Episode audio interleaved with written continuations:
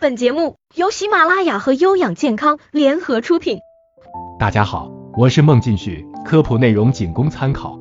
今天咱们聊的用药话题是支气管哮喘的症状以及用药。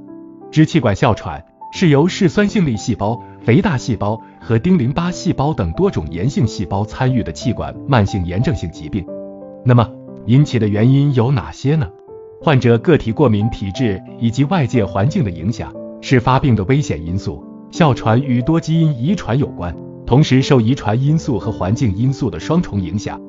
其中，环境因素中主要包括某些激发因素，如尘螨、花粉、动物毛屑、有毒气体如氨气、食物如鱼虾、药物如阿司匹林等。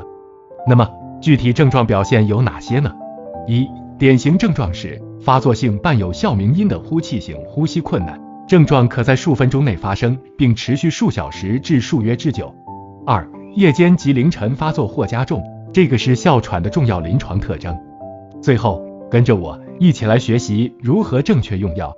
临床表现为喘息、气急、呼吸困难、胸闷的，建议使用沙丁胺醇气雾剂、特布他林片、茶碱缓释胶囊、二丙酸贝氯米松气雾剂。你学到了吗？如果呢？您觉得内容不错，欢迎订阅和分享。